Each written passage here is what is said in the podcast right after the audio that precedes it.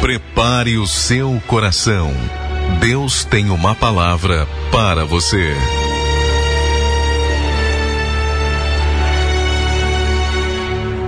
Então, meus amigos, a, a nossa meditação é, nesse 10 minutos está lá em Lucas, capítulo, capítulo 9, do versículo 37 ao 36, que fala sobre um jovem lunático.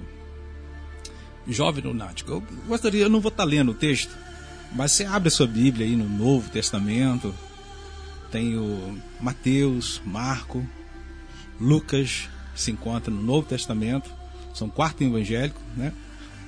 Mateus, Marco, Lucas e João. Você vai pegar o livro de Lucas, abrir no capítulo capítulo, esse número maior da palavra de Deus chama capítulo. No menorzinho chama versículo. Você vai abrir e vai encontrar aí esse texto e vai ler a hora que você tiver um tempinho. Mas você que tem mais habilidade, abre aí e acompanha um pouquinho. Fala sobre um pai, um pai, o filho discípulo e Jesus. O pai levou seu filho atormentado até até os discípulos do Senhor Jesus. Na verdade, ele queria encontrar Jesus. Só que quando ele chegou, Jesus tinha saído ao monte, foi buscar a presença do Pai. E os discípulos ficou ficou ali e chegou esse homem com esse jovem atormentado por espírito maligno. Mas olha, a gente tem, nós ser humano tem o costume de de fazer tudo que a gente pode primeiro para depois pedir socorro a Deus. Eu acredito que esse homem também foi assim. Gastou seus bens, suas forças, sua energia. Talvez foi em algumas religiões da época, alguns sacerdotes. Buscou seus meios mas tudo que ele podia fazer para melhorar a qualidade de vida do seu filho, ele fez. Fez tudo que podia fazer. Mas agora ele vendo que as suas condições não resolvia, talvez você está vivendo assim, desprezando já teu filho porque está, seu conselho não ajuda mais, seu dinheiro não, não adianta, a, a força que você usou contra ele também não adiantou. Remédio não adiantou. Internar ele também não adiantou. Aí agora, nessa tarde, você vai ouvir que você tem que buscar aquele que é maior. Jesus é maior que todas as coisas que você possa pensar. E esse homem, talvez alguém falou de Jesus para ele, ele foi ele foi até onde Jesus estava. Só que chegando lá, não achou, não achou Jesus. E ele apresentou sua dificuldade aos discípulos. Apresentou sua dificuldade aos discípulos.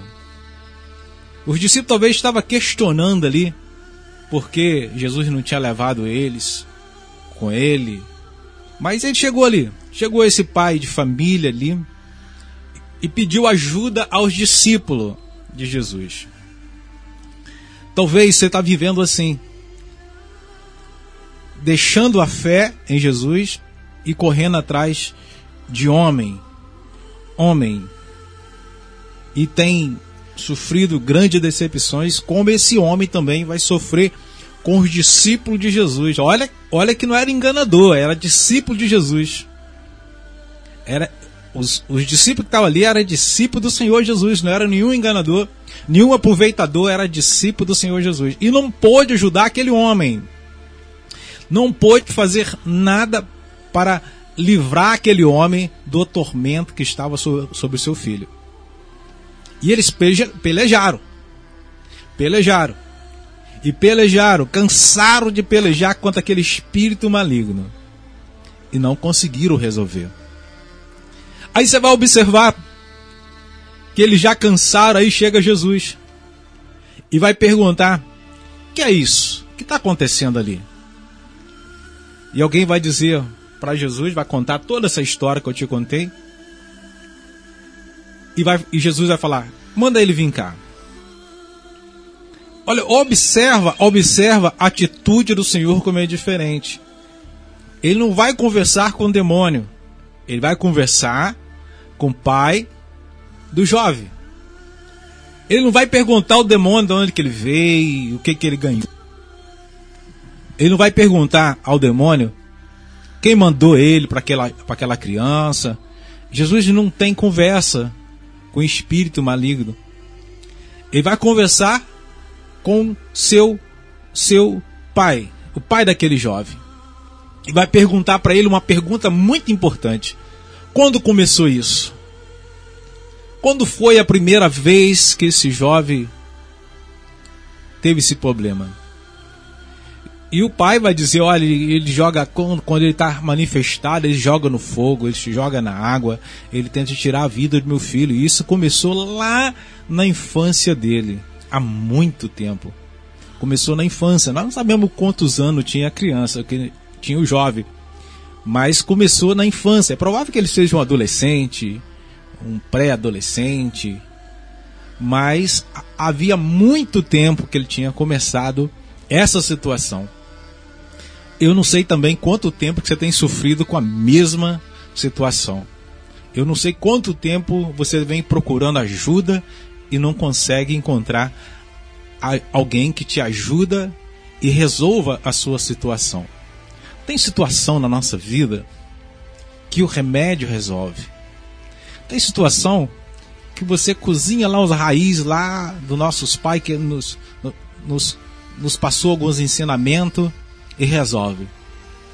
Tem situação, você dormindo já resolve. Mas tem outras coisas que você tem que buscar alguém mais valente, alguém maior, alguém que realmente ele é a própria autoridade. Não é nem que ele tem, ele é a própria autoridade sobre todas as coisas. Ele vai perguntar esse homem quando começou, ele vai falar, olha, deu de infância dele que ele começou. E o, o espírito que estava sobre aquele jovem que atormentava ele, disse que ele caiu sobre a terra e começou a babar. Começou a, a babar ali, deitado no chão. Mas nessa tarde, eu quero te dizer uma coisa, você que está me ouvindo. Existe solução para a sua luta, para a sua dificuldade. Essa frustrações essa frustração que você vive, essa tristeza que não passa nunca, esse sentimento de abandono, sentimento de estar sozinho, esse vazio no seu coração, essa, esse, esse, esse sentimento de inferioridade, achar que ninguém gosta de você, que ninguém importa com você. Eu quero te trazer nessa tarde que Jesus, o maior, se importa com você. Se importa com você. Ele se importa tanto que ele nos trouxe aqui nesta rádio para falar para você que ele se importa com você. E pergunta essa tarde para você quando começou essa situação na sua vida? Quando começou essa tristeza aguda? Quando começou esse complexo de inferioridade que você sente? Quando começou essa tristeza na sua vida? Quando você começou a sentir sozinho perto de um monte de gente? Pode falar assim: ah, pastor, foi um dia que alguém fui numa festa e parecia que eu era invisível numa festa, ninguém me via. Foi na igreja, pastor, que eu, eu era importante na igreja por causa de alguma coisa lá, não tem mais oportunidade, já não prego mais, já não, não tem oportunidade para louvar, para orar, parece que nem, Parece que eu entro na igreja e saio, ninguém me vê, ninguém nem cumprimenta mais. Pastor, na minha casa vivia entrando gente, saindo, agora ninguém vai na minha casa mais, ninguém importa comigo mais. Começou nessa época. Eu, pouco tempo atrás, alguém é, mandou uma mensagem para mim dizendo assim: Olha, a minha casa vivia cheia de pessoas é, mandando mensagem para mim, essas coisas todas. E agora que eu afastei, ninguém mais vem na minha casa. Ninguém vem na minha casa mais, ninguém me abraça mais. Eu disse para essa pessoa: era onde que as pessoas te abraçavam e gostavam de você? É na igreja. E aonde você está hoje? Eu estou no mundo. Então, a igreja não faz parte do mundo, a igreja não fica na porta de botiquinho, os irmãos não ficam na porta de baile, e a gente aconselha os irmãos que frequentam a nossa igreja a não andar também com ímpio todo dia. Não frequentar também, bater papo com ímpio mais de uma hora, bater papo. Não. Se você quer voltar a ser abraçado, ser amado, volta para os caminhos do Senhor.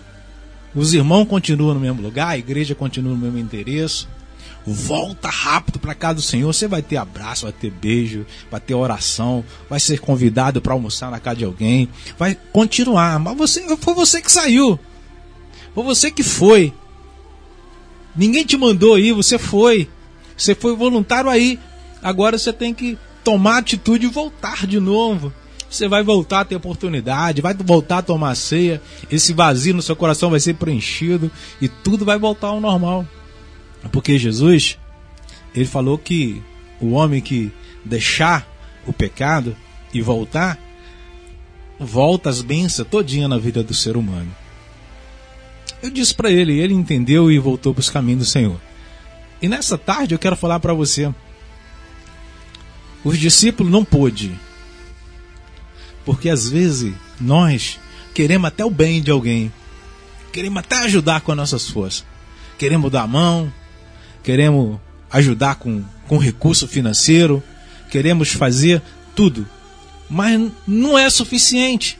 Tem algo que é espiritual, tem, hora, tem coisa que é só Jesus, querido. Tem hora que é só Jesus. Mais que alguém tenta ajudar, você não vai conseguir ajudar, porque é só Jesus na sua causa. Só Jesus. E aquele, aquele, aquele demônio daquela criança foi expulsa pelo Senhor Jesus, pela palavra do Senhor Jesus. Nós vamos conversar um pouquinho sobre a palavra, tem autoridade.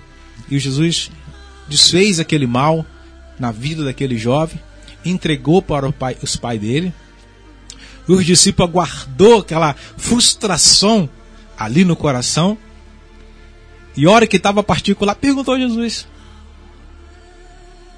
Por que a gente não conseguiu?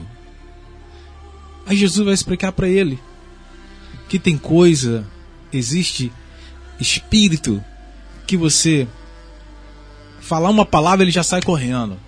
Existe outros que é casca, casca de demônio, que não sai com meia dúzia de palavra, que não sai com grito de alguém, que não sai ali por bater os pés, por, não sai com grito, só sai com aquele, na vida só sai com autoridade no nome do Senhor Jesus, mas essa pessoa que está usando o nome do Senhor Jesus tem que estar tá ali em jejum, em oração, isso tem que fazer parte da vida do cristão.